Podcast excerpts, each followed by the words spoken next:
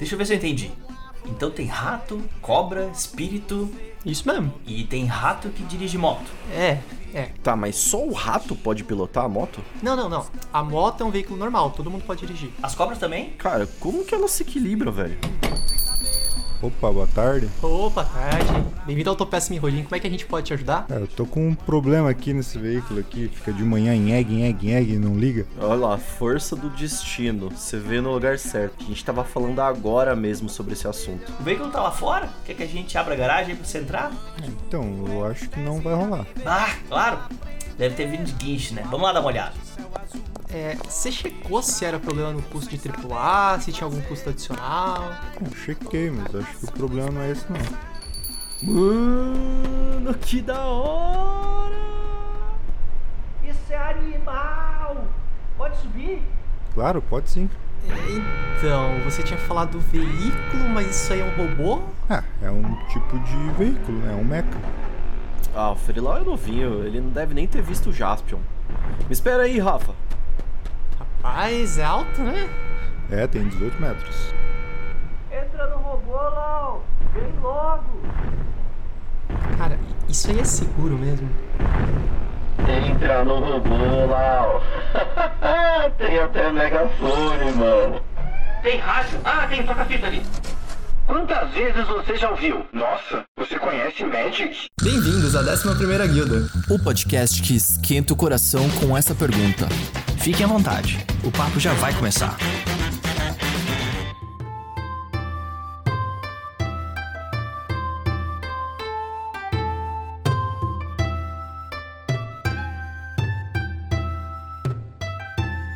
Olá, bruxos e bruxas, e sejam muito bem-vindos e bem-vindas à 11ª Guilda. Este é o Autopeças Mirrodin, o quadro em que a gente abre o capô do Magic para entender como as engrenagens desse jogo funcionam. Eu sou Felipe Moreira, e para falar de Kamigawa Dinastia Neon, conto com a presença do mecânico futurista Rafael Reis. Tá meio vazia essa mecânica, né? É, né? Tô achando também. Aguenta aí. Pronto, resolvido. Invocamos um dos maiores fãs de Kamigawa, o Rafael Zais, do canal Formato for Fun. Zais, muito obrigado por aceitar o convite. Se apresenta aí pro público, fala um pouco do seu trabalho, da sua relação com o set. Bom, fala galera, sou o Rafael Zayas do Formato for Fun. Eu trabalho principalmente com a lore do Magic, né, a história do Magic e um pouquinho de Commander também. É, a gente faz o- os vídeos pro YouTube e temos feito lives na Twitch também. E principalmente a minha relação com o Kamigawa é uma relação muito próxima, né? Foi o primeiro, o segundo, não foi o primeiro contato com o Magic, mas foi o segundo. Né? Eu comecei com Innistrad, mas logo em breve eu comprei cartas de um calouro meu da faculdade e elas eram todas de Kamigawa. E ali eu acabei me, me sentindo muito atraído pelo set, querendo conhecer mais, porque pelo menos pra época foi a primeira vez que eu vi assim um ambiente meio histórico e Uhum. pa- padrão assim de cultura japonesa, mas que tinha essa pegada fantasiosa, né? Até aquele momento eu não tinha tido contato com nada desse tipo, então foi muito icônico assim pra mim, foi bem marcante. E a partir dali eu comecei a, a ler, a estudar e gostava muito das cartas, fazia os decks, só que daí eu comecei a ouvir os outros jogadores e todo mundo falava, pô, mas Kamigawa é uma merda. eu falava, não, eu queria que Kamigawa voltasse. E todo mundo fala, não, Deus o livre, Kamigawa voltar, né? Foi horrível, né? Quase acabou com o Magic, não sei o quê. E eu olhava para aquelas cartas e elas não pareciam tão ruins. Então, para mim, para aquela minha mente de jogador iniciante, eu não conseguia entender por que, que as pessoas tinham tanto ranço desse set, né? Eu comecei a jogar em 2011 para 12, então eu cheguei meio tarde já, né? E eu já tava já no momento do Magic que o Commander já tava rolando, né? Que já tinha outras experiências. E foi aí que eu comecei a, a descobrir a coleção. É bom que o Zais agora pode esfregar na cara de todo mundo que Kamigawa não só voltou, como agora ele está presente em todos os conteúdos que você vê de Kamigawa pela internet brasileira. Fala também um pouquinho aí, Zais, você recebeu uma carta, um spoiler de Neon Dynasty, né? Sim, fiquei bem contente, né? Eu, na realidade, eu esperava receber assim, Uhum. né? Porque desde muito tempo eu falo de Kamigawa, eu encho o saco, né? Eu fico pegando no pé do Mark e tal. então eu meio que tava começando a me programar já há algum tempo pra fazer o spoiler dessa carta, né? Com a esperança de receber, que a gente só fica sabendo basicamente na semana, né? Aham. Mas eu tava pensando, bom, eu sei que são muitos criadores no Brasil, não é todo mundo que recebe. Eu não recebi em Innistrad, sendo que eu também falo muito de lobisomem. Eu pensava, bom, eu acho, talvez, quem sabe, que eu vou receber em Kamigawa. Então eu comecei a me programar já com tempo antes, né? E aí veio e a gente conseguiu fazer um trabalho bem legal. A minha esposa me ajudou muito na produção do vídeo ali, ela filmou, né? Fez os takes e tal. Minha mãe ficou de chofer, levando a gente de um lado pro outro. E a gente conseguiu fazer um trabalho que eu fiquei bem contente de fazer. A carta é boa, Uhum. é uma carta simples, né? Não é a melhor carta do mundo, mas o valor simbólico dela pra mim é muito grande, assim, porque justamente quando eu tava falando ali que uma das cartas que me chamou a atenção e tal, foi justamente o primeiro samurai ginete de mariposa. Eu falei, cara, tem um samurai montado num inseto voador, numa... E eu fiquei muito surpreso com aquilo na época, então foi algo que marcou muito pra mim.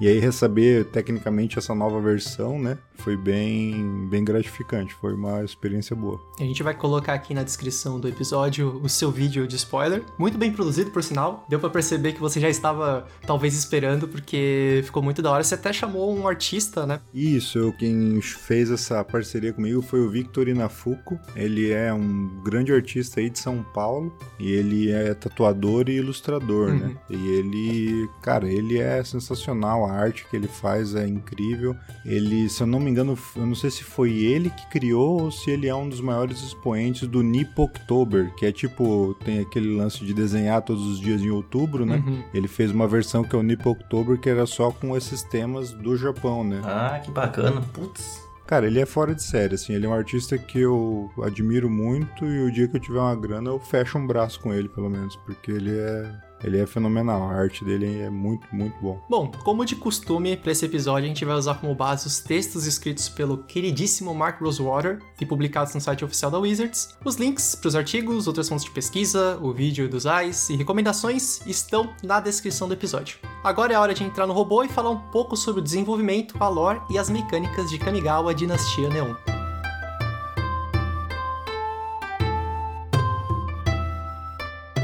Bora começar falando um pouco da história do desenvolvimento do set original de Kamigawa. Em 2002, o Bill Rose, na época head designer de Magic, já tinha desenvolvido algumas coleções baseadas em mecânicas temáticas. Então, Invasão com as cartas multicoloridas, Odisseia com interação com o cemitério, Investida com tema tribal e Mirrodin com os artefatos. Para o novo bloco que ele ia desenvolver, ele queria uma coleção em que o tema fosse o ponto de partida e não a mecânica. Isso só tinha sido feito uma vez antes na história do Magic na coleção Arabian Nights. Seguindo essa linha, o Bill então decidiu utilizar referências culturais do mundo real.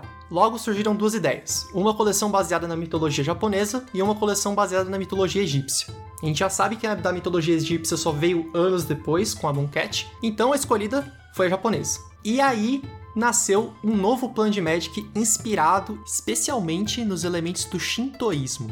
Vocês jogaram Kamigawa na época? O Zay já falou um pouquinho, não jogou na época, mas teve bastante contato. Zero Rafas jogaram Kamigawa na época. Eu também não. O que me deixa muito triste, porque a temática me chama muita atenção. Eu entrei em contato com o set por conta de, do meu primeiro comandante. Meu primeiro deck de comandante, o Caceto. Hum. Eu decidi fazer um tribal de cobras. Em que coleção tem uma porrada de cobra? Em Kamigawa. E eu olhava assim e estudando, falei, caramba, mano, como tem cobra nessa coleção, né? Todas as cartas que eu tô vendo aqui pra comprar pra montar meu comandante são dessa coleção. Outro ponto também que me conectou com Kamigawa foi que o meu cunhado é um fanzaço de Kamigawa. Fanzaço, fanzaço, fanzaço. Inclusive, beijo, Léo. Cara, e aí ele falava de Kamigawa, sempre com esse mesmo sentimento que você passou, Zais, de... Talvez É. não seja um set tão bom, mas era o meu set preferido. E eu falei, caramba, mano, Sim. que da hora. É, por que, que eles não voltam, né? E aí eu voltei pra essa mesma, essa mesma reflexão que você teve, eu também tipo, tive que encarar e ver a realidade que talvez não voltassem, né? O cacete foi o que me fez dar o maior erro de- em termos de teorias pra Neon Dynasty, porque por causa dele eu achava que a gente ia ter cobras azul e verde, e não, né? As cobras apareceram monogreen mesmo. Pô, eu poderia ser verde, verde e azul, porque eu tô precisando dar uma melhorada no meu deck. Ô Rafa, e você, como foi o seu contato aí? Eu já tava longe do Magic há muito tempo. E aí eu olhava assim, naquela época eu pensava assim, ah, tô fora do Magic, quer saber, esse set japonês aí, deve ser uma bobagem, deve ser horroroso, Que deve ser isso? pouco criativo. Olha aí, o Magic morreu, o Magic não, tá, tá tendo se basear em outras culturas, aí isso aí já, já não é mais pra mim, eu tava desdenhando, assim. Mas depois, cara, eu fui tomando contato, parece que, assim, o set ele não, não era muito interessante, tipo, alguns pontos de vista mecânicos, mas parece que a lore era muito boa. E aí eu consigo traçar um paralelo com Dungeons and Dragons, sabe? Eu acho que, assim, se tu separa um pouco a, alguns erros que aconteceram no design, assim, a coleção ela não pode ser tão ruim assim. Deve ter alguns acertos que fazem a coleção ser legal. E provavelmente teve, porque muita gente é saudosa com a coleção. Então, acho que sei lá, às vezes o jogador de Magic olha muito pro power level da coleção, olha muito pra, ah, nossa, cartas incríveis aqui pros meus decks, e se não tem, ele acha a coleção ruim. Às vezes não é, às vezes tem um design bacana, né? Só de repente ela conta uma história diferente do que tá acostumado. Uma coisa que eu queria perguntar também pra vocês é. É até bom que vocês não tenham jogado na época, porque vocês vão ter que fazer um exercício agora de voltar no tempo pros Rafas do passado e se colocarem no lugar de quem tá vendo que vai lançar uma coleção com essa temática. Temática cultural japonesa. O Rafa aqui, eu já sei, o Rafa Reis aqui do podcast, já sei que tava naquela onda de ai, vou matar o meu Magic. É, vão matar o meu Magic. E você, Zais? Como, como o Zais do passado receberia essa informação? Ah, eu teria gostado, porque lá onde eu morava, morava em Foz do Iguaçu, era do lado do Paraguai, Uhum. né? Então, sempre que era dia das crianças, Natal, a gente ia muito para o Paraguai para comprar um monte de brinquedo e coisa arada. Criançada sempre gostava muito do Paraguai por isso. Então a gente acabava tendo muito contato assim com essas mídias eh, japonesas através principalmente dos brinquedos. Então, eh, toda a piazada da rua tinha um monte de brinquedo de Cavaleiro do Zodíaco, de Power Ranger, de Churato. Era uma coisa muito comum e com o tempo veio começou a vir aquelas revistas tipo a Ultra Jovem, Neotok, essas revistas que elas iam explicando e com o tempo a gente foi descobrindo que esses desenhos animados que são mais de luta, né, a gente falava assim, né, eles eram feitos num país específico que era o Japão. Então, eh, pelo menos ali no meu grupo de amigos na infância, a gente tinha muito esse contato através dessas mídias, né? Então eu acho que se eu tivesse lá eu teria gostado da ideia, porque eu já estava meio próximo do que eu co- costumava consumir na minha infância para adolescência ali. 100% com você, Zais. É até bom você ter falado da Ultra Jovem, porque o meu quarto, o quarto do Felipe pré-adolescente, era com as paredes forradas de pôster da Ultra Jovem. Ah, o meu também. Até pouco tempo ainda tinha uma parede inteira, cheia de posto. Chegou uma certa época que a gente foi muito exposto, né? Muito pela finada TV Manchete, né? Passava alguns desenhos como Cavaleiros do Zodíaco. Pro Rafa aí talvez assistisse uns tokusatsu aí, uns. Sim, Jaspion, Giban, Jiraiya. Cara, desde que eu me tenho por gente, a gente é, é soterrado em cultura. Mas aí que tá. A gente é soterrado em cultura pop japonesa, né? Exato. É robô gigante, é tokusatsu, é Cavaleiros do Zodíaco, como o Zaitz falou. Então, Isso vai explodir mesmo anos 2000, principalmente com a Globo quando ela começa, né? Perfeito. Então, quando a Globo começa a botar Dragon Ball, começa a botar Sakura Card Captors, Digimon, então é aí que tem um boom. Uhum. Aí, por sua vez, né, pra já é, ir atrás, né, em termos de concorrência, a gente vai ter outros canais colocando daí Pokémon, colocando é, Samurai X e daí por diante. Então você vê que cada canal ele tinha algum anime, alguma coisa passando em algum horário. SBT tinha o primeiro Dragon Ball, tinha Fly. Hum, Então Fly. você vê, né, é, que tinha muito essa questão, ela começa a pipocar muito na mídia, né? uhum. E aí Pokémon se torna um fenômeno, né? Digimon se torna um fenômeno, Dragon Ball, passam-se os anos, a gente envelhece um pouco, isso dá uma queda, mas daí tem um boom de novo quando vem Naruto, Uhum. quando vem Bleach, quando vem já os animes de uma outra época, né? De uma outra geração, mas que renascem, né? É Esse gosto, essa procura, né? Perfeito. A gente foi exposto a essa cultura pop, mas essa cultura pop é extremamente influenciada pela cultura japonesa em si, né, de maneira geral, né? Eu tava dando uma olhada sobre os mitos de criação do Japão. E se você pega alguns desses textos, você vê um monte de personagem de Naruto ali. Você vê um monte de nome Ah, é? de habilidade de Naruto. Opa! Jiraiya, você acha que o Jiraiya é o, é o ninja lá que invoca sapo? É coincidência? Não, rapaz. Tem toda uma história ali, tem toda a balada do Jiraiya, tem todo, tudo isso é inspirado nessa, nessa cultura, né? Então é muito interessante você pensar que algo tão primordial tem um impacto tão grande ainda hoje e como que isso é presente também na vida do Japão. Eu fiz uma pesquisa rapidinha aqui. O Shintoísmo é a maior religião do Japão. Tem aproximadamente 80% da população japonesa é, pratica Ô, o Shintoísmo.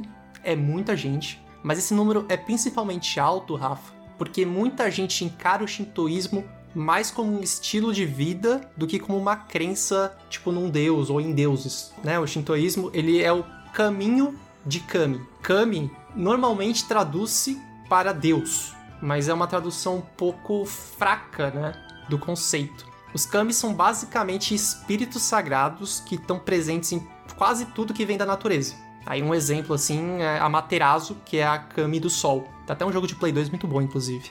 Nossa, em jogos, cara, agora Materazo era o nome de um cara lá do Samurai Showdown. Cara, a gente é soterrado em cultura Exato, a gente só não sabe. tempo, a gente desde- só tem preguiça de procurar. É um, é um poder lá do, do Sasuke no Naruto também, é Materazo. Ixi, O shintoísmo não tem um texto sagrado, tipo uma bíblia, e nem um líder que representa. E o grande objetivo é você estar em contato com essa energia espiritual. É, são as religiões naturais, né? Se tu for pensar, toda região do mundo tem a sua religiosidade que é conectada à natureza, Uhum. né? Então, tanto na África quanto na Europa, o druidismo, nas Américas, em todo lugar do mundo, em algum momento teve uma predominância dessas religiosidades. A diferença é que aqui no Ocidente, né, quando a gente tem daí a questão da dominação cristã, elas vão demonizar essas religiosidades, né? E lá no Japão, né, no- na Ásia em geral, como não teve tanta essa influência, essas religiosidades vão chegar com mais força nos dias de hoje. né? Sim, ó, o apagamento, né? Se a gente for parar pra pensar, as religiões indígenas, aqui no Brasil, por exemplo, nada mais são do que também essas religiões mais ligadas ao, à natureza, né? Que é o primeiro contato do homem, é o momento que o homem vai fazer uma reflexão sobre si, e sobre o mundo, é o contato dele em relação à natureza.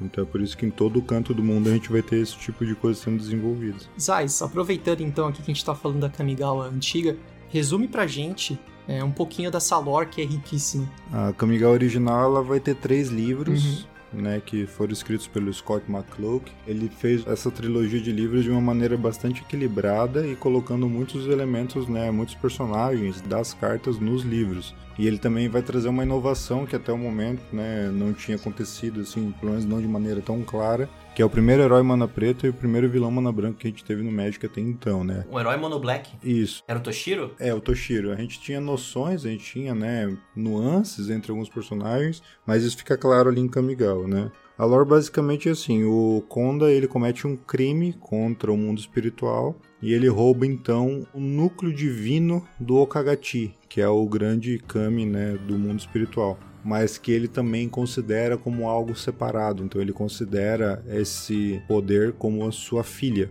que hoje a gente está vendo em Kamigawa Neon Dynasty, que é a Kyodai. Ela não tinha carta na época, ela tinha apenas um artefato que era o que foi tomado.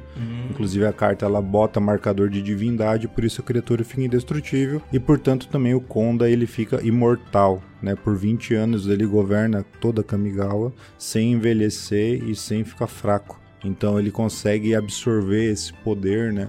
E se tornar o grande senhor das terras ali. Só que a partir do momento que ele comete esse crime contra o mundo espiritual, esses kami que a gente comentou, que são do dia a dia, estão em todas as coisas, eles são impelidos então pelo Okagachi a travar uma guerra contra o mundo mortal. Então esse começo ele é bem traumático assim. Né, a pessoa estava lá no santuário fazendo uma oração, de repente as velas ficam gigantes e derretem a pessoa do nada, ela não esperava aquilo, né? Então tem vários casos assim de ataques e de revoltas que as pessoas não, não sabiam por que, os Kami estavam atacando, elas não sabiam que o senhor Konda tinha cometido aquele crime, e inicia-se então a Guerra Kami, que vai durar por 20 anos e vai tomar muitas vidas. No final da Guerra Kami, bem no final mesmo, no último ano, alguns eventos vão ser iniciados, né, principalmente encabeçados pela filha do Konda, que é a Michiko, e o Toshiro, né? A Michiko, ela tem uma vontade de sair do palácio e aprender mais sobre a guerra. Eu até acho que é um paralelo com a história de Buda aí, né? Ela foi criada assim, né, num, no palácio, sem ter contato com as mazelas do mundo e tal, e ela queria sair e descobrir, principalmente descobrir os motivos da Guerra Kami para ver se tinha como parar. E aí ela acaba caindo, né, num mar de confusões que vai colocar ela em contato com o Toshiro Umezawa, que é possivelmente um dos personagens mais azarados da história do Magic, porque tipo ele é envolvido completamente sem querer na coisa. Ele tava indo lá passar a perna num grupo de Nezumi, que eram liderados pelo roedor de medula, e nessa ele acaba tretando com um monte de Soratami, que vai fazer ele tretar com os Kami, que vai fazer ele se envolver na guerra, e no fim das contas, quando ele vê, ele tá até o pescoço envolvido na história, e ele acaba através né, de inúmeros acontecimentos, ajudando a Michiko a de fato roubar o que foi tomado do pai dela e libertarem então Kyodai. No final, as duas, né, a Michiko e a Kyodai, conseguem se unir e derrotam os dois pais das duas. Né? Então derrotam o Okagachi e derrotam o Lord Konda. E aí a Kyodai fica responsável então pelo mundo espiritual e a Michiko pelo mundo mortal, só que elas atuam nessa união,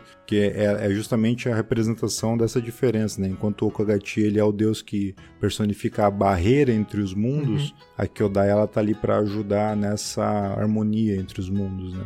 Então a gente vê que começa a ter essa tentativa, né, de trazer uma paz para esse mundo que ficou duas décadas em guerra. Poxa, mas essa lore é sensacional e ela dá margem para uma coleção espetacular de Magic, né? Não, ela é muito boa, né? Eles conseguiram dividir em três livros, então é uma época que você não tinha essa lore corrida, uhum. né? Uhum. Que hoje é assim, é cinco capítulos e deu com sorte, uma outra coleção vai ter um livrinho de 150 páginas. E lá foram três livros por volta de 200 páginas cada um. Então você tem tempo de, pô, de desenvolver o personagem, de desenvolver né, o, o ambiente. Uhum. É, foi muito bom, eles fizeram muito bem.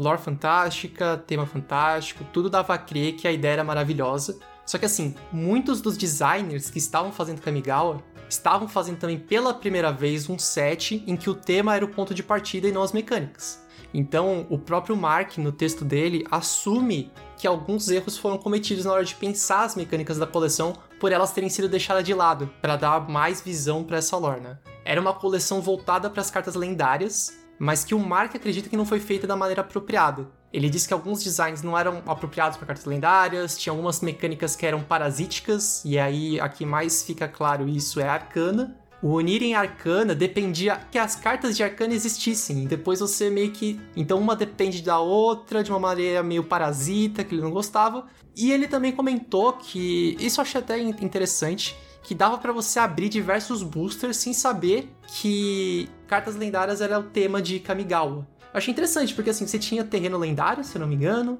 você tinha muitas cartas lendárias. Todas as raras, todas as criaturas raras eram lendárias. É, eu achei um pouco estranho, sendo bem sincero, ele ter comentado isso, de você não perceber o tema. Talvez ele quisesse dizer que precisasse de mais mecânicas que se importassem com lendárias, talvez? Não sei.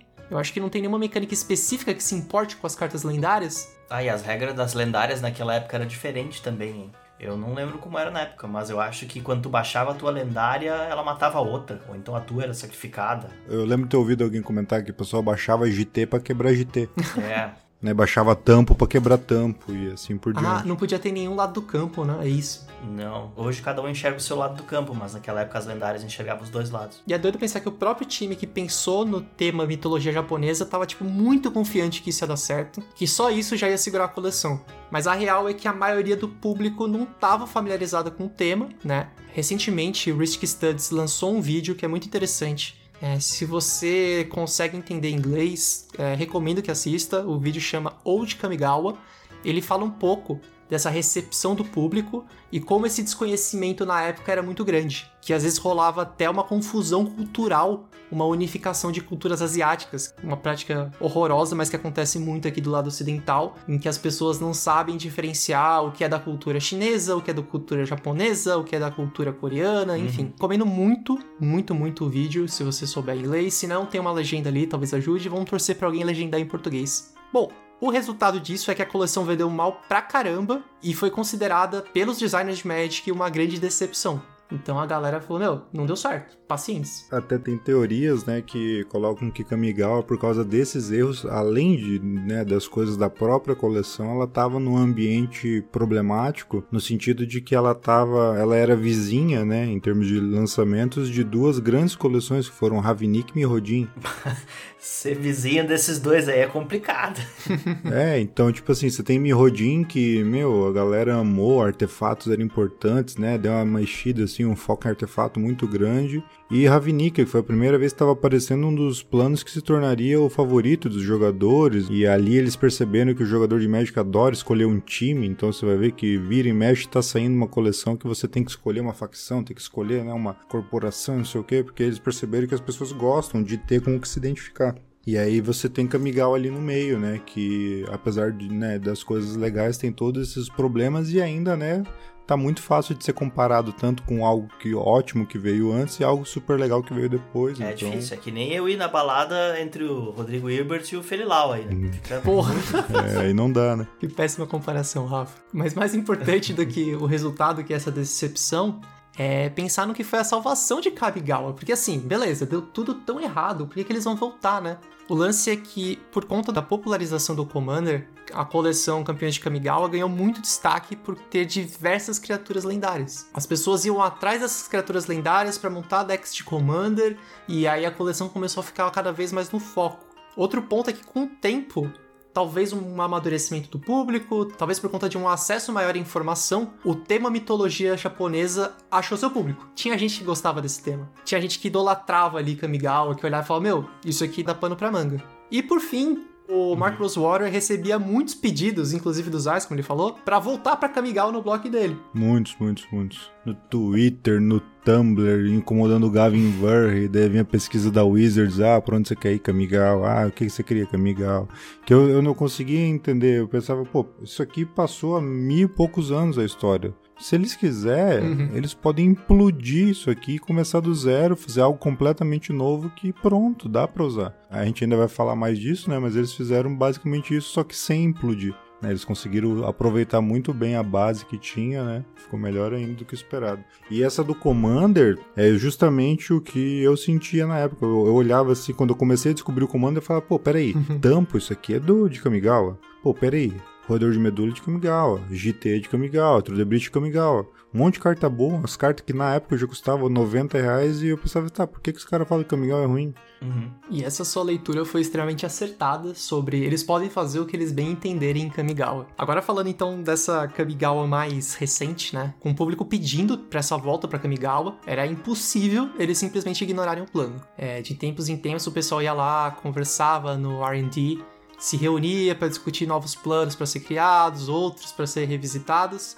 e uma ideia era constante nessas conversas. A gente precisa fazer uma coleção baseada na cultura japonesa. Mas olha que louco, né? Eles achavam que a original era tão ruim que eles queriam fazer um outro plano baseado em cultura japonesa e praticamente jogar a Kamigawa pra baixo do tapete, né? É que daí talvez entre umas questões de marketing, eles pensaram, poxa, se a gente soltar vai estar manchado pela É. coleção antiga, acho que não vai dar certo, né? Então, Exatamente, é muito difícil você linkar com uma coisa que claramente pra eles, internamente, pra Wizards e pro grande público foi um fracasso. Então o que eles decidiram fazer é, beleza, a gente quer falar sobre cultura pop japonesa, não ir pro lado tradicional, mas falar mais da parte pop. Vamos fazer um plano inspirado em cultura pop japonesa. A gente chama ou não chama de Kamigawa?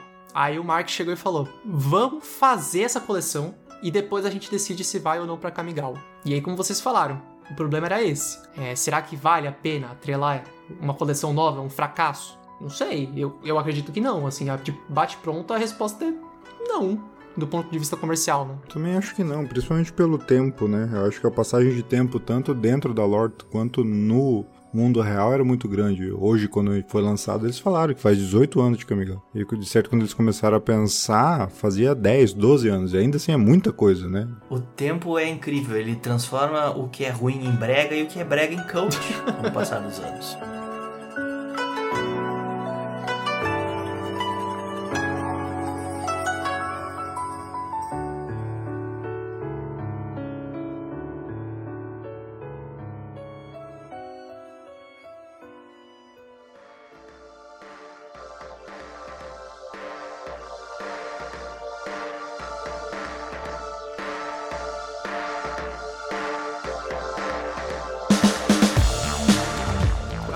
Premissa deles para desenvolver a um plano novo era que eu vou fazer uma tradução livre aqui do texto do Mark, mas é precisava ser o plano mais maneiro possível baseado na cultura japonesa. Então eles queriam fazer referência à cultura pop, que eles acreditavam que seria mais aceito. Tá aí um monte de jogador de Magic aí com revista ultra jovem, com os posters colados na parede, tá provando que eles estão certos. Cada vez mais, com as coleções de Magic, a equipe de R&D tem tomado decisões mais corajosas, mais ousadas, e foi isso que possibilitou eles a criarem um mundo cyberpunk. Se eu chegar pro Rafa Reis aí de 2002, 2003 e falasse vai sair uma coleção de Magic Cyberpunk. Magic morreu. Magic morreu, né? Oh, Magic morreu de novo. Mas assim, ó, agora eu vou aproveitar para dar uma cutucada no pessoal mais boomer, porque talvez lá em 2003 não fosse tão estranho, porque o pessoal esquece que em Saga de Urso, né, e tal, tinha um monte de robozão, tinha um monte de artefato, Sim. uns mechos gigantes, nave espacial, tiro laser, mas então aí tudo era isso Magic. tinha lá. Magic raiz. Ah, mas é, mas é tudo robô. É tudo robô. É tudo robô e arma laser e espaçonave. Então eu penso assim, talvez fosse menos uhum. estranho uhum.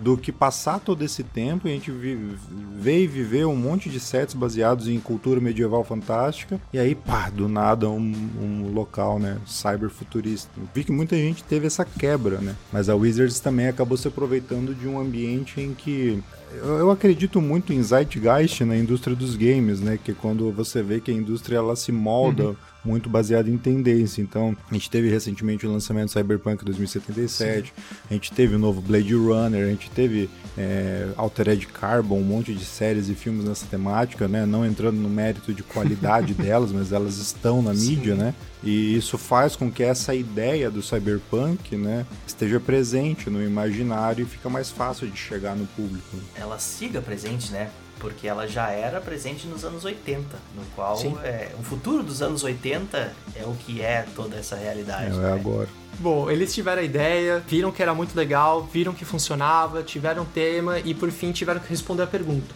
Ok, isso aqui vai caber ou não em Kamigawa? Isso é Kamigawa? E a resposta é sim, rola chamar isso aqui de Kamigawa. E aí eles precisavam amarrar de algum jeito a Kamigawa futurista a essa Kamigawa clássica. Como que a gente faz, né? O Mark foi pro blog dele, não lembro agora se foi no blog, se foi no Twitter, e ele foi perguntar pro pessoal: o que, que eu preciso para poder chamar um set de Kamigawa? E ele falou que o maior pedido variava bastante, mas o que mais repetia era que eles mantivessem algumas raças específicas de Kamigawa. Então, os Nezumi, que são os ratos, Soratami, o Cidadão da Lua, enfim, pedido fervoroso. Acredito eu que por conta da lore. Acho que ninjas e samurais também era obrigatório, né? O elemento tribal de Kamigawa é muito legal, né? Sim. né? As pessoas conseguiam montar tribais muito bons com as cartas de lá.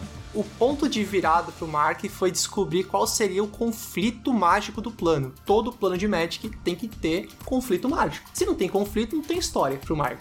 E aí ele decidiu abraçar o conflito entre tradição e modernidade que ele encara ser muito presente no Japão e aplicar nesse plano. Um pouco antes da gente começar, eu tava conversando aqui com os Rafas e falando que eu achei um pouco clichê essa decisão, eu acho que é uma visão um pouco superficial. E é uma visão preconceituosa, na realidade, né? É uma visão orientalista. Mas eu acho que em Kamigawa eles conseguiram fazer de um jeito que a coisa faz sentido e não, não é ofensiva. Principalmente porque eles chamaram essas pessoas, né? Perfeito. Comentando o vídeo que eles falaram do Construindo Kamigawa, né? Eles têm toda uma rede de pessoas ali que eles contrataram para fazer essa consultoria cultural e de atualidades e tal. Então eles conseguem trabalhar um tema que faz sentido sentido dentro do jogo. Se tem um lugar que essa premissa pode fazer sentido sem ser clichêzona, é dentro de um jogo que realmente vai trabalhar de fato uma diferença entre tradição e modernidade, né? Essa discussão ela é muito ocidental, porque eles não conseguem entender que a Ásia consegue se modernizar sem depender do Ocidente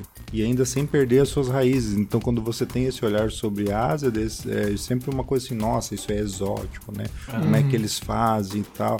E na realidade é só porque eles não enxergam né, que essa própria evolução tecnológica da Ásia, ela não nega a cultura, porque ela é baseada nessa cultura, porque são as mesmas pessoas que vivem essa cultura estão fazendo essa revolução industrial, né? Então é uma coisa de enxergar o asiático como alguém que não é capaz. E como assim eles conseguem sem a ajuda do homem branco? Eu vi um artigo da Julia Nakayama, que é a Luminovinha, ela tá fazendo live de arena também, que ela explica essa questão da representatividade amarela nessas obras cyberpunk ser diminuída. Você não tem atores, você não tem personagens que são asiáticos, né? Sim.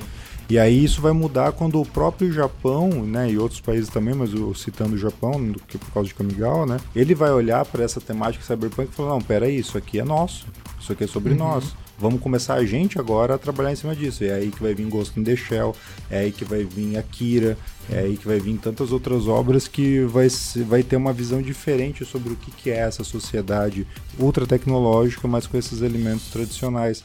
E aí que eu acho que a questão ela é ocidental quando ela trabalha o conflito entre tecnologia e tradição. Quando para eles, para a Ásia, não é exatamente o conflito, é basicamente uma sinergia para a gente falar em Magic Case porque isso está realmente trabalhando e funcionando de maneira é, cotidiana e harmônica. Não é essa briga, esse, esse conflito não é 100% presente. Essa é uma visão que é nossa, porque a gente não consegue entender como é que eles conseguem conviver com tudo isso sem entrar em conflito. Quando na realidade é, aquilo ali faz parte do dia a dia. E aí, para o último ponto é assim, essa ultra industrialização ela foi muito rápida. Então, nos anos é, 50, Japão destruído, bomba atômica, fim de guerra tal, anos 60, reconstrução, 70 e 80, indústria, indústria, indústria. Sim. Então é, é muito rápido 20 anos, não dá tempo dessa tradição é, acabar. Não dá tempo dessa tradição sumir, porque ela vai sendo incorporada no dia a dia, no meio dessa tecnologia toda.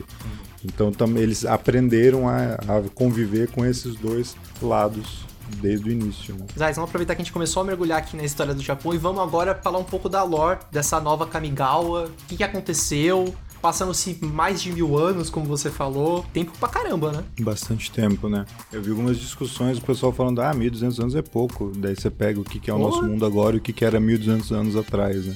Até falei em outros lugares que eu gravei assim, 1200 anos atrás, a gente ainda tinha Império Azteca, a gente ainda tinha remanescentes do Império Romano, a gente tinha o Japão sendo formado, a gente tinha os vikings descobrindo a Inglaterra, saca? 1200 anos é muita coisa pra passar. E tu pega toda a Revolução Industrial que a gente tem, isso é de, sei lá, de 50 anos atrás, 60, 70 e que vai realmente ter suas raízes há 200 anos atrás só na Revolução Industrial. Então, 1200 é tempo suficiente. Neon Dynasty ela vai ter uma história já que ela vai, vai ser adequada ao tempo comum do Magic, ao que o Magic se propôs há algum tempo, que é ter os planinautas como personagens principais e nem tanto as criaturas lendárias das coleções. Isso também é uma modificação, né, que foi acontecendo com o tempo. Na história, a gente vai ter um acontecimento que ocorre há 10 anos atrás, então, né, 10 anos atrás da história do jogo, né? Então isso, portanto, vai acontecer antes de Guerra da Centelha, vai acontecer antes de Amonkhet e tal, né? Vai ser provavelmente ali pela época da primeira Zendikar, se a gente for tentar colocar numa linha temporal, mas não é muito fácil também, né? Inclusive, tem uma confusão, acho que você até falou em algum dos vídeos que a Kamigawa de agora está no tempo atual, né? Isso, tá no mo- momento presente. Tá. Kaito pode transplanar e encontrar o Jace numa taberna. Eles estão no mesmo, mesmo tempo presente, né? Prazer. e cada um com seu cada qual, né? E daí o que, que é esse acontecimento? Né, agora falando de sem tentar esconder nomes nem nada. Nessa época, Tezzeret, que provavelmente ainda estava sob os comandos de Nicole Bolas, já estava fazendo experimentos com um artefato que vai vir a ser conhecido depois como chip da realidade. Ele estava tentando controlar Kyodai, né, com um protótipo desse chip. Esse chip causa muito sofrimento no grande espírito, né? O Tezzeret ele era poderoso o suficiente para tentar controlar ela sem ser morto no processo, só que dá errado. Porém, a imperadora, que hoje a gente descobre que é a errante, o imperador de Kamigawa, né? Ele sempre conectado com Kyodai. Durante esses mil e poucos anos mudaram várias vezes, né? De pessoa que estava ali na cadeira do império, mas Kyodai sempre foi a mesma. Então, toda vez que era eleito, né, eleito não escolhido, né, um novo imperador ou uma nova imperadora, ela a- acontecia essa conexão com Kyodai. Então, quando o Tezzeret tenta é, controlar Kyodai, isso afeta a errante. E aí esse sofrimento, essa dor é gatilho para a centelha dela despertar. Só que isso desperta de maneira traumática. E aí a, a centelha dela desperta de maneira errática, né, falha defeituosa. E aí duas coisas acontecem como resultado dessa tentativa do Tezzeret. Daquele boom de energia que acontece quando uma centelha acende, nasce um kami, que vai ser chamado de Himoto. o Kami da centelha. E a errante se torna uma planinauta, é jogada nas eternidades cegas, sai quicando por tudo que é plano, e ela tem essa centelha ao contrário, que ela não consegue controlar ela da maneira como deveria. Enquanto outros planinautas têm que fazer força para sair de um lugar para outro, mas quando estão nesse outro lugar tá de boa, ela vai muito fácil de um mundo para o outro, mas ela tem que fazer força para permanecer. E ela não consegue controlar muito bem para onde ela tá indo se ela não tiver um guia, né, alguma coisa que faça ela chegar lá. E é por isso que ela passa tanto tempo sem voltar para Kamigawa, ela não consegue. Né? Ela até tentaria, mas não é fácil para ela. E aí beleza, né? O, o, Kaito na época ele era um adolescente assim, né? Uhum. Devia ter ali seus 14, 15 anos, ele vê isso acontecer, ele chega a perseguir o Tezzeret, mas ele não consegue, né? O Tezzeret derruba ele e fica para trás. O Kaito ele vai se desentender ali com o que acontece no palácio e ele vai resolver que ele vai começar a procurar pela amiga deles, eram amigos desde criança, né? ele e a imperadora. E aí nessas andanças ele acaba se envolvendo com uma das gangues de justiceiros ali da cidade de Toashi, que é uma nova cidade que existe agora nessa Kamigawa, e aí fazendo um trabalho para Satoru Umezawa, ele vai chegar então, né, numa floresta lá e vai acabar tendo contato com esse Kami da centelha, que é o Himoto. Tem alguns detalhes ali que vão explicar por que, que esse Himoto vai se unir a um pequeno robô mas é o Himoto é o único exemplar que a gente tem de um Kami dentro de um drone, né, dentro de um pequeno mecha. E aí ele consegue se moldar numa máscara que o Kaito vai vestir. E ele, por ser o Kami da centelha, ele tem o poder né, de despertar a centelha latente do Kaito. E aí o Kaito transplana pela primeira vez. Eu acho que é o segundo ou terceiro acontecimento que a gente sabe de uma centelha despertando sem nenhuma experiência de quase morte, né? Sem nenhum grande trauma, né? O Himoto é aquele guaxinim que aparece nas... Isso, é o Tanuki, né? Dá a entender que por ele ter nascido, né, desse, dessa explosão de poder daquela centelha da, da errante, ele tem esse poder de despertar centelhas. Teria que ser testado se ele colocasse essa máscara em outra pessoa, né? Até hoje tem gente que acha que ainda a centelha é do Kami e não do Kaito, o que eu acho muito difícil, porque o Kami, querendo ou não, é um espírito. Espíritos não têm alma porque eles são almas, mas a princípio eles não poderiam ter centelha, como anjos e demônios. Mas eu acho que ele, por ter nascido dessa centelha, ele tem esse poder de despertar centelha. E aí o Kaito, né, se torna planinauta e começa a reunir mais informações sobre é, a amiga. Isso vai dar no que? Anos depois ele vai descobrir que, que todas essas coisas aconteceram e quem está por trás disso tudo é o Tezzeret, ajudado por um ser de outro plano, que é o Jing Taxias. E o que, que diabos eles estavam fazendo em Kamigawa? desde o início da história do Magic lá e Algimoth, os primeiros Ferexianos, eles queriam criar planinautas Ferexianos, só que eles não conseguiam, porque para isso teria que dar um jeito de infectar a alma, porque a centelha está conectada à alma e quando você se torna um Phyrexiano, você perde sua alma. Daí vai depender do tipo de Phyrexiano que você vira, ou você vira um zumbi, ou você vira um robô, mas você vira algo que não tem uma alma. E portanto você não pode ter uma centelha, porque você não tem uma alma.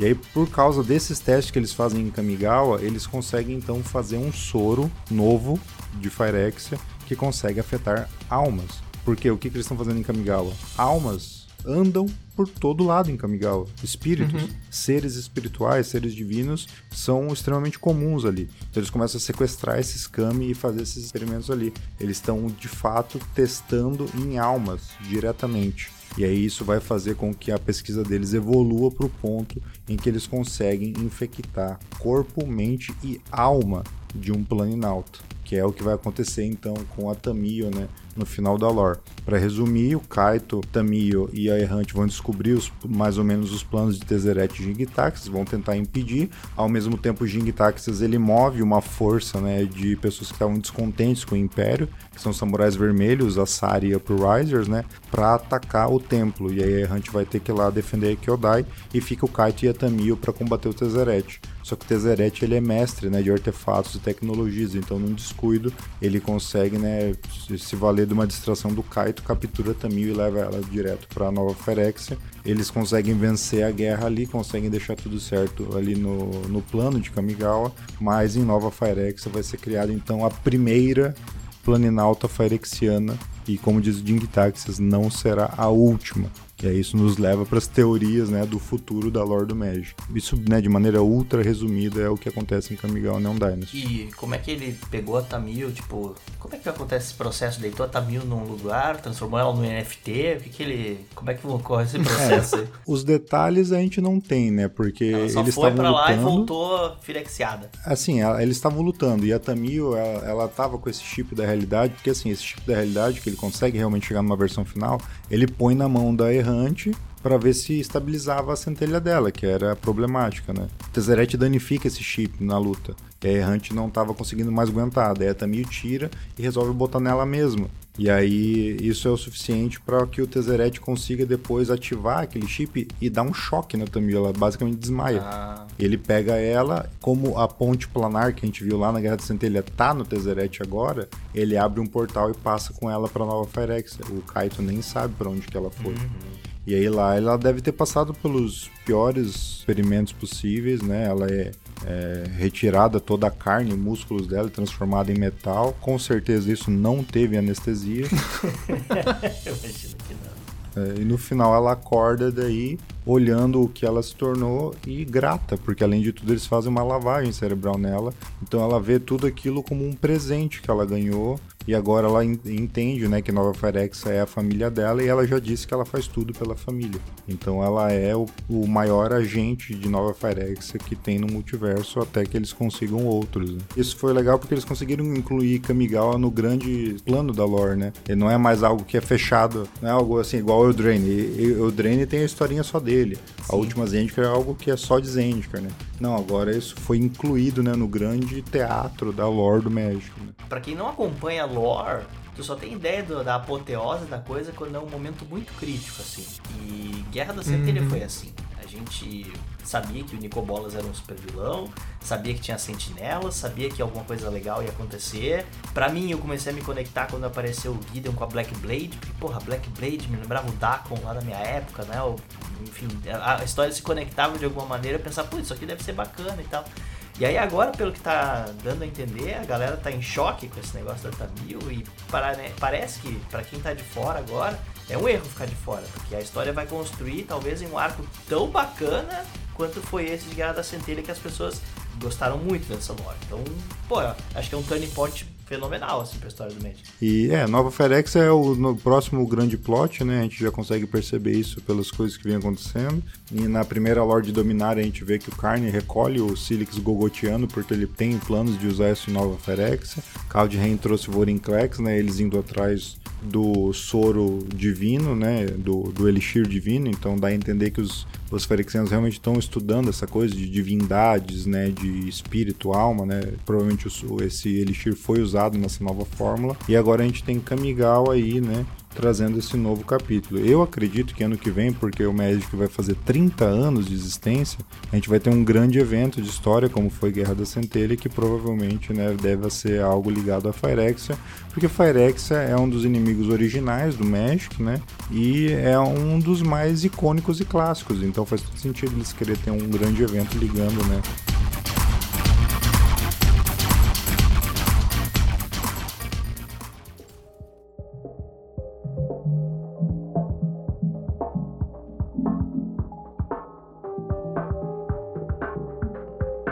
Bom, vamos agora começar a falar das mecânicas da coleção. Eu quero voltar para um ponto em que a gente estava falando antes de começar a contar sobre a Lorde Kamigawa, que é esse conceito do conflito tradição e modernidade. Beleza, eles tiveram ideia, só que agora era necessário colocar essa ideia no papel e representar isso na mecânica. E como diabos eles iam representar esse conflito na mecânica? O Mark comenta que para eles foi muito fácil decidir como representar a modernidade. Para eles era um negócio que já estava pronto. Meu, artefatos. Artefatos representam a modernidade do Magic. Então, não vamos pensar muito. A gente já estava pensando em usar equipamentos e veículos nesse plano. Eles já estavam com essa coisa cyberfuturista em mente, então talvez alguma coisa ali de moto, alguns planadores, mechas, sei lá. Então falaram, beleza, artefato, não tem problema. um problema disso. Artefatos também são usados no Magic para representar a tradição. É, eu já ia dizer, tem muitos artefatos que representam coisas antigas também. Exato, então você tem essa dicotomia, né? E aí, como que a gente faz? Então eles não iam poder, ou eles. Quer dizer, poder eles podem, afinal eles estão fazendo Magic, eles fazem o que eles quiserem. Mas eles acharam que ia ficar repetitivo usar o mesmo tipo de carta para representar essa dicotomia, tradição e modernidade. Eles, tá, beleza, então a gente não pode de novo replicar os artefatos. E aí eles pensaram, o que, que representa tradição no Magic? Eles, pô, encantamento, né? Acho que é um lado legal para representar a tradição. E a parte que para eles fez muito sentido é que Kamigawa original já fazia uso de encantamentos importantes. Então eles falaram, pô, faz todo sentido, tem as shrines lá de Kamigawa, acho que acho que tá bom. Tanto artefato quanto encantamento vão ser as peças que representam essa, essa dualidade. Então eles têm papéis muito importantes na mecânica. É, mas eles são meio que opostos no flavor da coleção. Isso foi o que garantiu o equilíbrio. Então a modernidade é representada por artefatos, criaturas artefatos, equipamentos, enquanto que a tradição é representada pelos encantamentos, as criaturas encantamentos e as auras. Depois eles pensaram assim, bom, beleza, agora a gente precisa aprofundar isso, porque só deixar artefato e encantamento meio jogado vai ficar meio raso. Vamos dividir as cores num espectro, da mais moderna até a mais tradicional. Beleza, modernidade, então a gente tá com os artefatos. Qual a cor mais moderna do Magic? Azul. Azul é todo moderninho. Azul tem afinidade com artefato. Beleza. E a mais tradicional? Ah, o verde. É, o verde se importa com a natureza, tá ali, se importa com o passado. É uma das duas cores que mais tem encantamento, então verde e branco. Fechou. Tá, agora eles precisam. Traçaram os dois opostos do espectro, agora eles precisam voltar e traçar o, o meio de campo ali. Quem tá mais próximo do azul nessa relação com modernidade? Rafa. Eu achei estranho o vermelho aqui. Eu, na minha cabeça, o vermelho é sempre um negócio mais. um pouco mais ligado ao tribal, um pouco mais ligado à emoção, né? Acho que tem algum desprezo por tecnologia em alguma essência. Mas como o vermelho vem sendo associado demais a artefatos, Exato. nos últimos anos, então achei que foi ok fazer esse empréstimo. Por hora passa, vai. Ok, já tá aprovado, ok. E precisava agora escolher o meio de campo ali do tradicional. Zais, chuta aí, sobraram duas cores. Branco, né? Branco junto com verde, trabalhando sempre com tradição, né? E não tinha como ser outra coisa. É, eu acho que o vermelho até daria certo também, se fosse para botar aqui no lugar, mas eu acho que eles fizeram uma boa escolha com o branco. Até pensando em jogo Uhum. mesmo, né? Verde e branco é um bom arquétipo para encantamento, né? Sim. Agora, a melhor explicação é a do preto. É. O preto, o centrão, é o isentão, tá em cima do muro, não quer ir pra um lado nem pro outro. E a explicação eu achei fantástica também, é pro preto, tudo é recurso, cara. Tanto faz ser moderno, ser tradicional, o que importa é que eu preciso de recurso pra fazer o que eu faço. Tem um, um Nezumi Samurai que o flavor dele, assim, não importa se vem dos espíritos ou, né, ou dos robôs, o que importa é poder, é isso que eu quero. é, não importa É, de onde é vem, isso, o que é, importa é pô. poder. O espírito da cor preta ali na Magic. Aí depois desse trabalho meio que macro de mesclar as mecânicas com a criação dessa nova versão do plano, veio o momento de decidir quais mecânicas da Kamigawa original iam retornar para a nova coleção. Eu vou citar aqui bem breve as mecânicas que ficaram de fora, mas vamos lá. Quais foram essas mecânicas que ficaram de fora? Bushido, a primeira. Ah, Bushita era muito ruim. Eu sabia que você ia falar bicho, isso. E assim, ó, eu sou obrigado a dizer, eu sempre amei, né, a tribo de samurai, mas que desafio que foi a vida inteira tentar fazer um deck que funcionasse e até hoje eu não consegui. Ainda bem que Neon Dynasty vai me ajudar, porque, cara, é impossível, é impossível, impossível, impossível. É muito baseado em combate, daí você, se você ataca, você fica sem defesa e, e os caras não te bloqueiam, então o Bushido não funciona. Se é você que bloqueia, os caras só estão te batendo com algo muito grande, então também não faz diferença. E, cara, tristeza. Mas olha que engraçado. O Mark considera que Bushido é uma mecânica simples e que joga bem. Assim, pra ele não é um fracasso total, não. O problema era matemática, né? Tinha muita. O É. estado de jogo se tornava um pouco complexo com o E, e também, assim, eles achavam, acho, que o Bushido era muito mais forte do que era. Aí eles botavam o custo de mana das criaturas lá no céu, bicho. Lá no alto, nossa. Conda custo 7, 3, 3. Aí beleza, o Bushido dele é 5, ele fica um 8, 8 indestrutível, mas, cara, normalmente ele é um 3, 3. E por que, que eles não voltaram com o Bushido? Já que era uma mecânica simples é, e que jogava bem, por que não voltar? O Mark falou que não queria colocar em muitas criaturas, então não fazia sentido voltar com o Bushido. E eu não tô lembrando agora de cabeça, mas ele comentou que talvez Bushido aparecesse em criaturas, mas não como Bushido, mas sim como habilidade do Bushido. Algo como o que aconteceu com aquele sapo que printaram em Modern Horizons 2, é, eu o acho. sapo aparece, mas nessa coleção tem zero um samurai verde que tem exatamente essa habilidade. Se ele for bloqueado ou, ou, ou bloquear alguém, ele ganha mais um mais um. Só um, umzinho. Outra mecânica que não voltou são os cards que giram. Eu traduzi isso aqui, tá, gente? Às vezes vai parecer meio feio, mas é porque eu traduzi. Que são os cards com dois estados que podem virar de um estado pro outro. O argumento era, eram cards confusos e esteticamente feios. Eu confesso que eu dei uma risadinha quando eu li isso vindo do próprio Mark. Eu também achava confuso, feio. O negócio vai pra cá, vira pra lá. E o lance é que eles vão resolver isso. De uma certa maneira, quando a gente falar das mecânicas novas, a gente vai falar desses cards aí com dois stats, mas enfim, deixar mais pra frente. Eu só queria mandar um beijo pro Léo que joga com a Erai, sem lista banida. Que carta horrorosa. Outra habilidade que não voltou é a transmigração da alma, Soul Shift, que é quando essa criatura morre, você pode retornar o espírito alvo com custo de mana X ou menor do seu cemitério para sua mão. É uma mecânica baseada em tribos, é muito tribal e eles não queriam que esse set focasse em mecânicas tribais, então, ah, beleza, vai ficar de fora.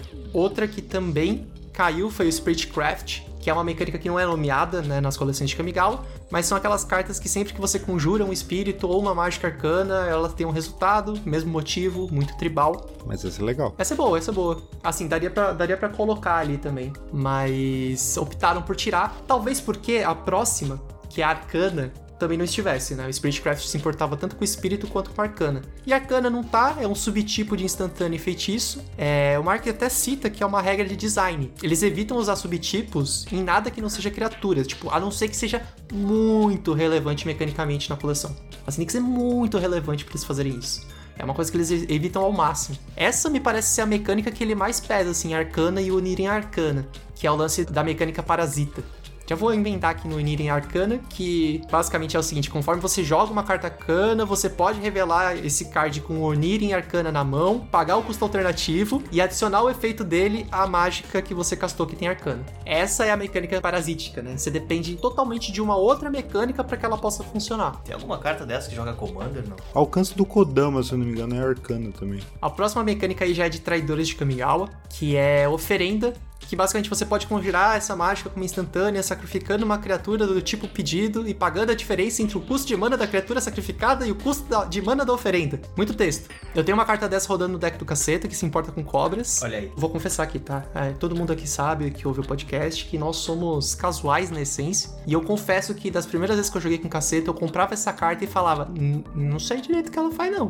Não vou jogar, não. É uma oferenda no deck de cobra. Oferece uma cobra. Geralmente não é muito legal. É, assim. mas eu ficava lendo, era um textão desse tamanho. Eu falava, ah, vou gastar depois, vai. Depois eu resolvo.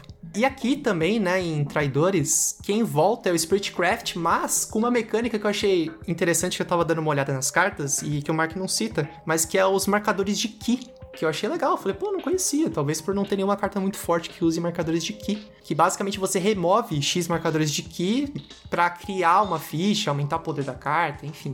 Também é muito interessante e tá ligado ao Spiritcraft porque se importava com arcana e com espíritos. Em Salvadores de Kamigawa nós temos três mecânicas que não vão voltar. Uma é o épico, o epic, e essa é maravilhosa, porque essa eu olhei e falei, ô mecânica ruim. Essa daí eles tentaram e falharam miseravelmente. Que é a seguinte: pelo resto da partida você não pode mais conjurar magias. No começo das suas manutenções, copie esta mágica com exceção da habilidade épico. Ou seja, você só casta essa mágica gratuitamente, mas só ela pelo resto do jogo. É isso. Você tem que lidar com o que você tem no campo, com essa mágica e com habilidades. Se tivesse um raio épico, ia estar no deck de Burn. Ah, porra, com, com certeza. Cara, ela é muito ruim. Eu uso a verde, eu usei uma época a verde no meu deck de cobra, só porque ela faz um monte de token de cobra. Uhum. Mas assim, ela só vai funcionar se o teu jogo já tá meio ganho. Ela foi uma tentativa, assim, de fazer uma mágica que fosse lendária, super poderosa, só que, meu, o downside era gigantesco. Cara, deu pra ver que os caras se esforçaram, assim. As mecânicas têm uns nomes bacanas, tentam Tem. fazer coisas legais, Bushido, pá. Dá pra ver que os caras conectaram, assim, mas. ah, Saiu meio, meio besta. Foi um erro épico. A próxima é varredura, que eles gostariam de varrer pra debaixo do Né. tapete. Exatamente. Ela devolve qualquer quantidade de terreno básico que você controla pra mão do seu dono pra meio que bufar alguma mágica. Essa é considerada uma das 10 piores mecânicas da história de Magic. Se você acessar, sei lá, qualquer top 10, vai aparecer varredura ali pra você. É um custo adicional pra potencializar o efeito da carta, só que te atrasa muito, né? Você volta o terreno pra sua mão pra fazer isso. Só tem quatro cartas impressas na coleção com essa habilidade, se eu não me engano. E por fim, uma que não é nomeada, que é Sabedoria Wisdom, que é número de cards na mão importam. Ela não tá nomeada lá em Kamigawa, mas ela existe. E ela não combina. Eles falam, ah, não vai entrar porque não combina com a nova Kamigawa. Simplesmente não vamos colocar. As outras não entraram porque eram ruins, tá? Eu não falei, mas ficou subentendido. Acho que mas, vamos aproveitar, então parar de falar de coisa ruim, vamos falar de coisa boa, que são as mecânicas que estão retornando pra Kamigawa, vindas da Kamigawa passada. A primeira delas é ninjutsu. Eu tô muito feliz que tem ninja de novo, cara. Já tem pelo menos três ninjas mapeados para experimentar minha Yuriko aqui. Quarto, se tu botar aquele rato motoqueiro maravilhoso também, embora aquele ninjitsu dele seja um pouco caro. Mas vamos lá, ninjitsu é uma habilidade clássica aí, né? Que a gente devolve uma criatura atacante não bloqueada pra mão do dono e coloca uma carta no campo de batalha virada e atacando. É, pra mim é uma mecânica que tem um flavor sensacional, assim, tipo, tô te atacando aqui com um ornitóptero. Ah, não era um ornitóptero, era um ninja não sei o que, era a própria Yuriko, sei lá. Isso vai fazer um baita sentido. E eu acho que assim, se não tivesse ninjas e samurais desse set, ia ser um, uma cagada muito grande. E os ninjas, né, essa mecânica de ninjitsu, ela funciona muito bem. Ela é a mecânica mais popular de Kamigawa. Uh, ela é a única utilizada em coleções que não são Kamigawa, ou seja, nos decks de Commander, né? É, na coleção original, o custo de ninjitsu era bem alto, assim, com as novas impressões, e nessa coleção nova aí o custo tendo, tendo sido bem reduzido. Tem essa temática de ninja aí, na vantagem do ataque surpresa, e aparece predominantemente nas cores azul e preto. E a novidade é que em Kamigawa Neon Dynasty é que aparece no verde também me chamou muito a atenção. Acho que ninguém vai usar o um Ninja Verde, mas. Ah, mas eu quero usar sim. Eu tenho uma Yurika, eu vou trabalhar bem na minha Yurika com as cartas novas. Mas eu gostei muito daquele ninja que é a versão do Jiraiya, né? Que tem o sapo lá. E ele, ele habilita o verde, né? Então eu tô pensando em fazer um deck dele também ah, e botar bacana. os ninja verde ali também. Porque assim. E o Satoru Mezawa não te chamou a atenção para fazer Chamou. Um é, não, montar ele acho que eu não vou. Ele vai ser 99 da Yuriko com certeza.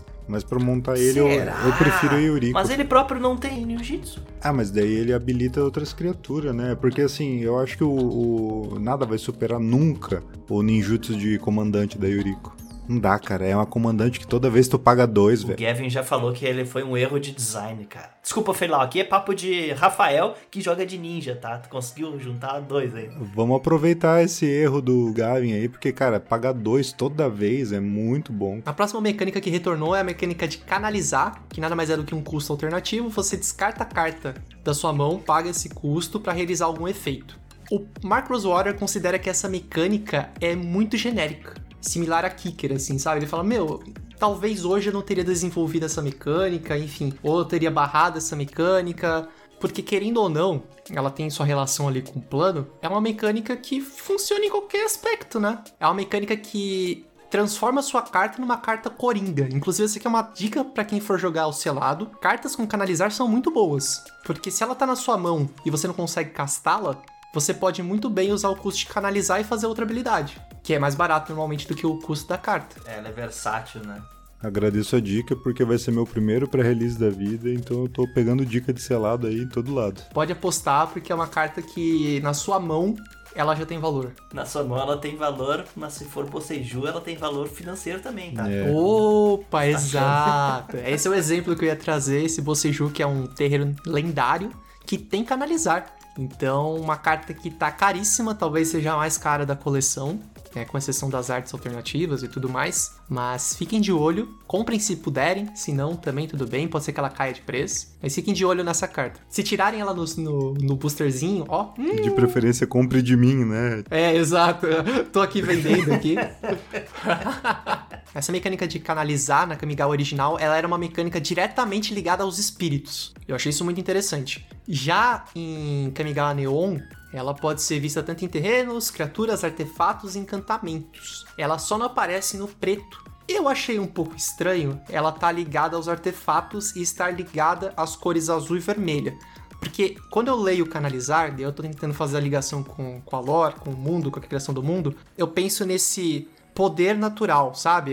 Ca canalizar o poder que vem da natureza. Mas, enquanto a gente estava aqui gravando, eu já mudei de opinião, porque o Zais falou exatamente sobre essas experiências ferexianas que se aproveitavam do poder dos espíritos para criar uma coisa tecnológica.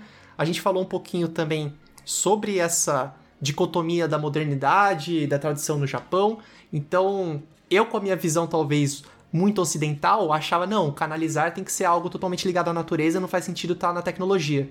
Mas num plano em que tecnologia e natureza são tão facilmente misturados, é, estão tão próximos um do outro, vivem em harmonia, estou fazendo aspas com as mãos, faz sentido, né? Canalizar aparecer em todas as cores, menos preto. Eu acho que a ideia justamente é, é usar esse canalizar, tipo assim, você está canalizando a energia do mundo espiritual para dentro do teu aparelho, então é possível Isso. enxergar, né? Próxima mecânica, essa não retornou de Kamigawa, mas é uma mecânica que retorna de outras coleções. Tripular. Tripular apareceu ali em Kaladesh, foi um grande burburinho. Eu lembro que na época as pessoas adoraram, assim, porque era uma novidade, né? Magic morreu. Teve isso também, também teve. Claro que teve. Eu não jogava, mas eu imagino. Oh, nossa, veículo do meu Magic. Vai virar Hot Wheels, eu ouvi. Vai virar Speed Racer. E assim, foi bem legal, foi bem bacana. Kaladesh já tinha essa pegada meio tecnológica, então também teve essas reclamações, né? Mas ela é uma mecânica que é o seguinte, ela é uma mecânica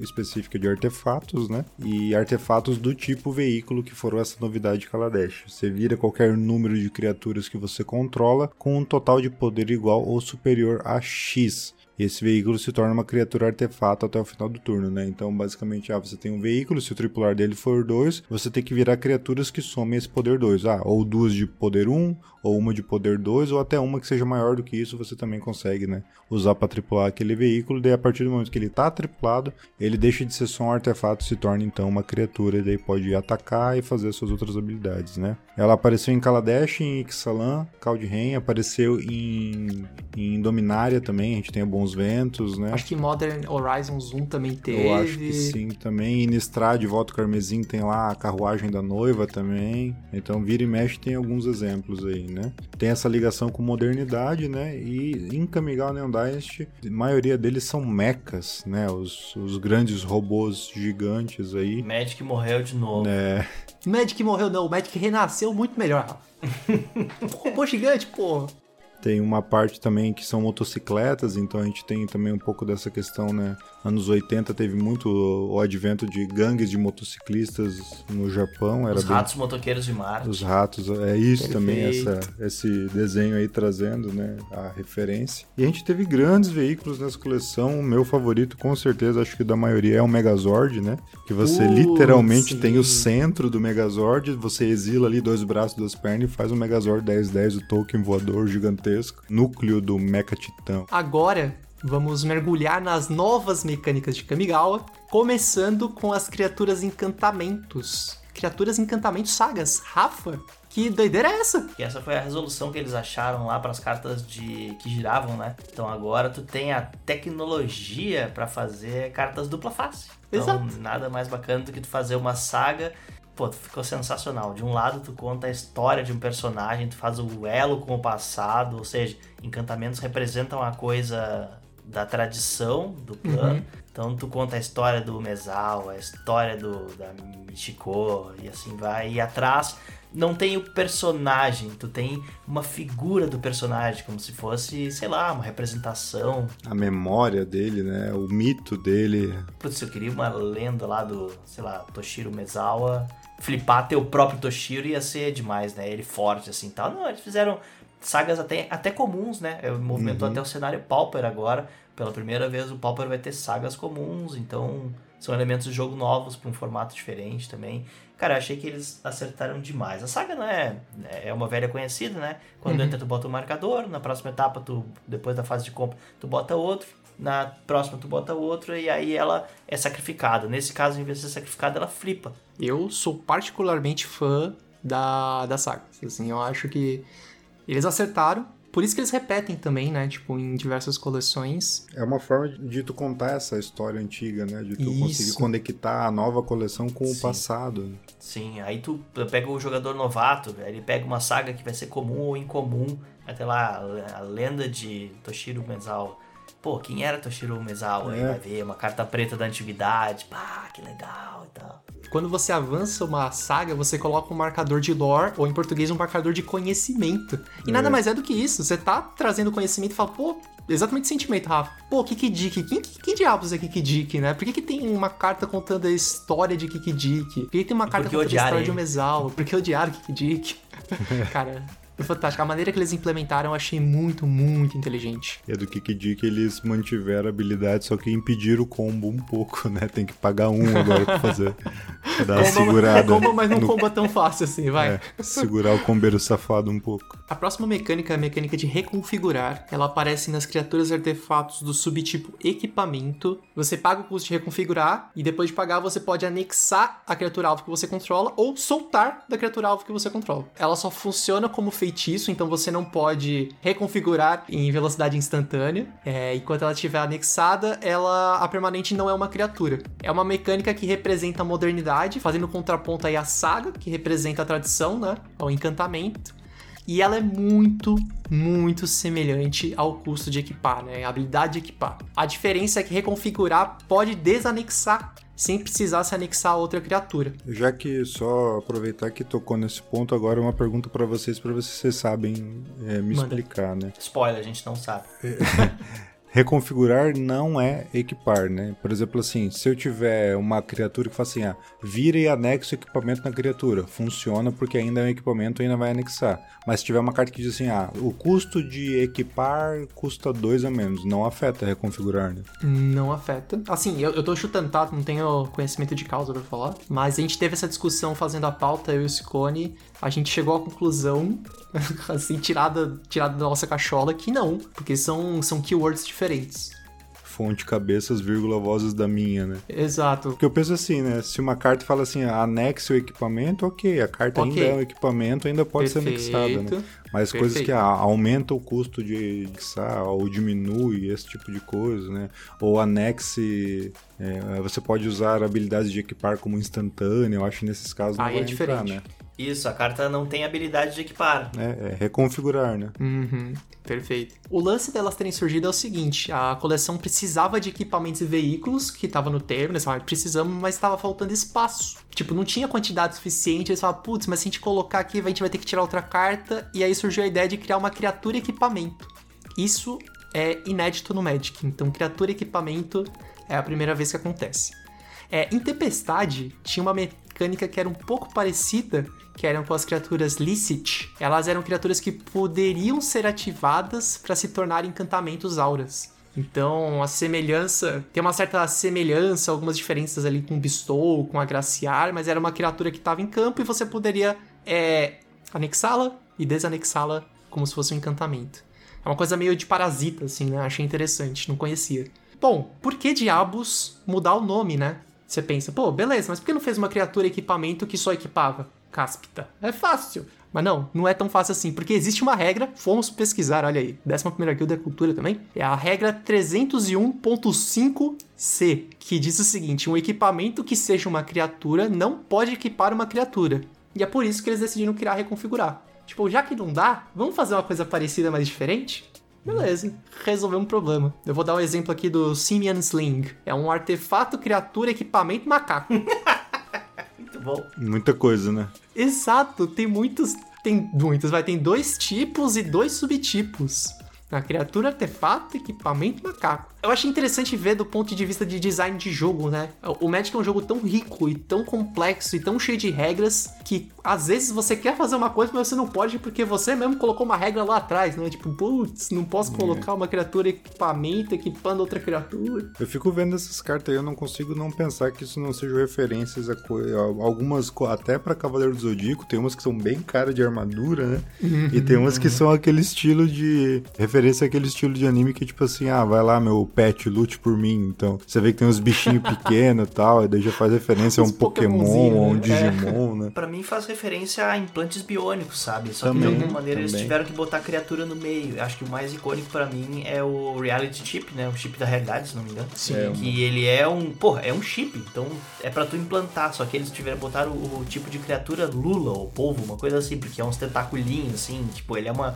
Um ser animado Quando meio. sai, precisa ser uma criatura. É, aí já já fica a dica pro teu pré aqui, ó, Zay. Tu pode atacar com a tua criatura equipada e depois tu desanexa pra ter um blocker na volta. Pra tu botar o Legal. macaquinho embaixo do ônibus. É versátil, versátil também. É bom, é bom. A terceira mecânica nova aí é a mecânica de modificar. Zais, essa é contigo, hein? Eu sei, eu gostei bastante. Ela é tema de um dos pré-cons de Commander, né? Que é o Commander do Tishiro, que é o Commander verde e vermelho. E é o seguinte: modificar. Equipamentos, auras e marcadores são considerados modificadores. Criaturas modificadas são os que possuem, né? Um ou mais modificadores nelas.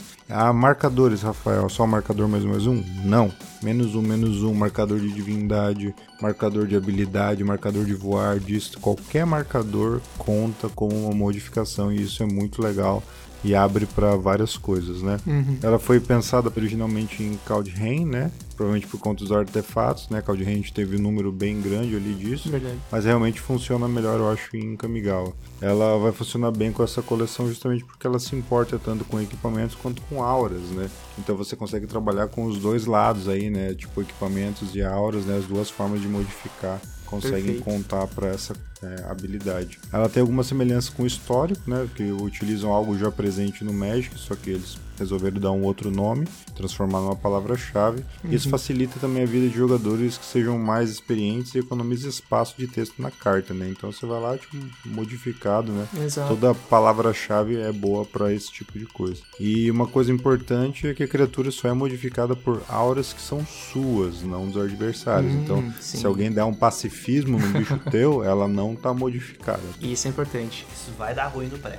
Isso, ela veio focada no verde e no vermelho, mas como a gente disse, né, o preto se vale de qualquer poder que ele possa ganhar. Então você consegue utilizar algumas, mesmo que as, as cartas pretas não tenham vindo com modificar, você consegue trabalhar essa mecânica com as cartas pretas também, né? Porque algumas Perfeito. vão tirar essa vantagem de você ter encantamentos. Eu quero trazer uma mini polêmica aqui sobre essa questão da palavra-chave que você comentou, Zais. Concordo, ela é facilitadora pro jogador experiente, mas a minha sensação é que pro jogador que tá começando o Magic é mais um item de vocabulário que vai ter que aprender, saca? É, mas eu acho que é bom também, porque desde o começo ele não vai conseguir escapar disso. Sim. Então, com o fato. tempo, ele consegue ir, ir diferenciando e com o tempo ele logo aprende. Porque às vezes eu acho mais fácil ele decorar o que é uma habilidade. Ele bate o olho na carta e fala: Ó, modificada, beleza, eu já sei o que ela faz. Do que ele ter que parar e ler o texto inteiro para depois pensar e entender sobre o que, Uhum. que a carta faz, né?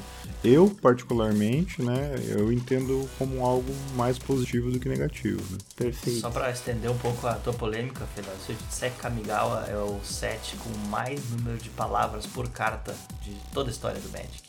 Pô, isso é novidade, não sabia. Foi Kamigawa original, essa é Kamigawa? Essa aqui, eu vi um tweet do cara que é o estatístico do Magic, lá esqueci o nome do cara agora, mas ele tweetou, ele fez um, faz um cálculo lá com as planilhas dele, X palavras é tipo 184.6 contra 184.2 do outro set. Então, Kamigawa é o set com mais palavras por carta, o que quer dizer que é, é um set complicado. Exato, talvez seja esse mais um motivo pra criar uma keyword, né? Se já tá com a maior É. quantidade de palavras, pô, vou criar uma Sem keyword. keyword aqui. ia ser horrível. E uma carta que representa, né, essa mecânica é o Kodama of the West Tree.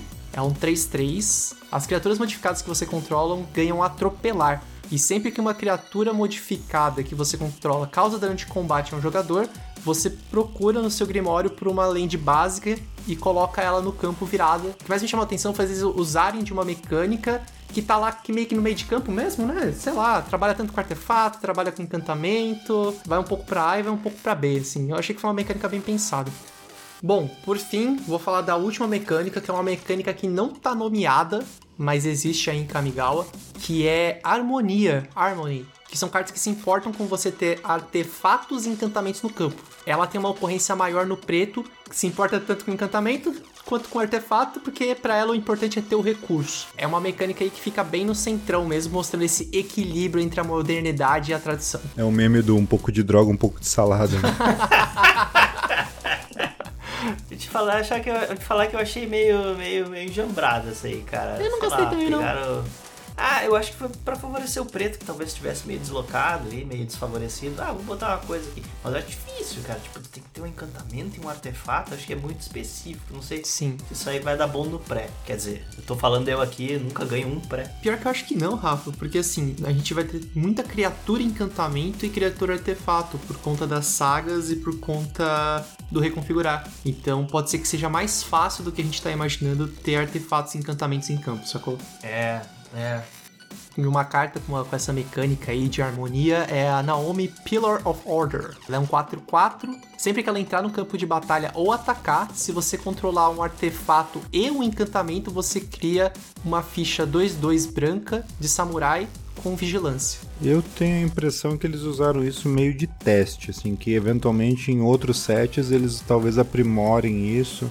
É, vai que até vem algum tipo de artefato, encantamento, sei lá, né? Talvez até esse ano, né? Porque a gente sabe que às vezes eles colocam algumas questões mecânicas em uma coleção né, mais ou menos já se antevendo ao que vem no T2 daquele período, né? Então esse ano a gente tem um monte de coisa previsto para artefatos, por exemplo. Sim. A gente sabe que, né, Capena, naquela pegada meio Nova York, provavelmente vai ter muito veículo, Dominária sempre teve muito arte- artefato, e Guerra dos Irmãos, então nem se fala, né?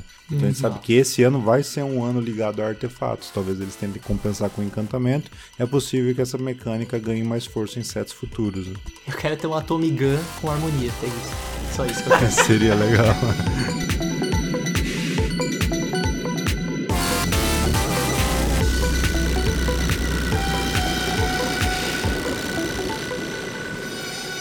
tá na hora de reconfigurar, desconectar e sair desse robô de uma vez, vai.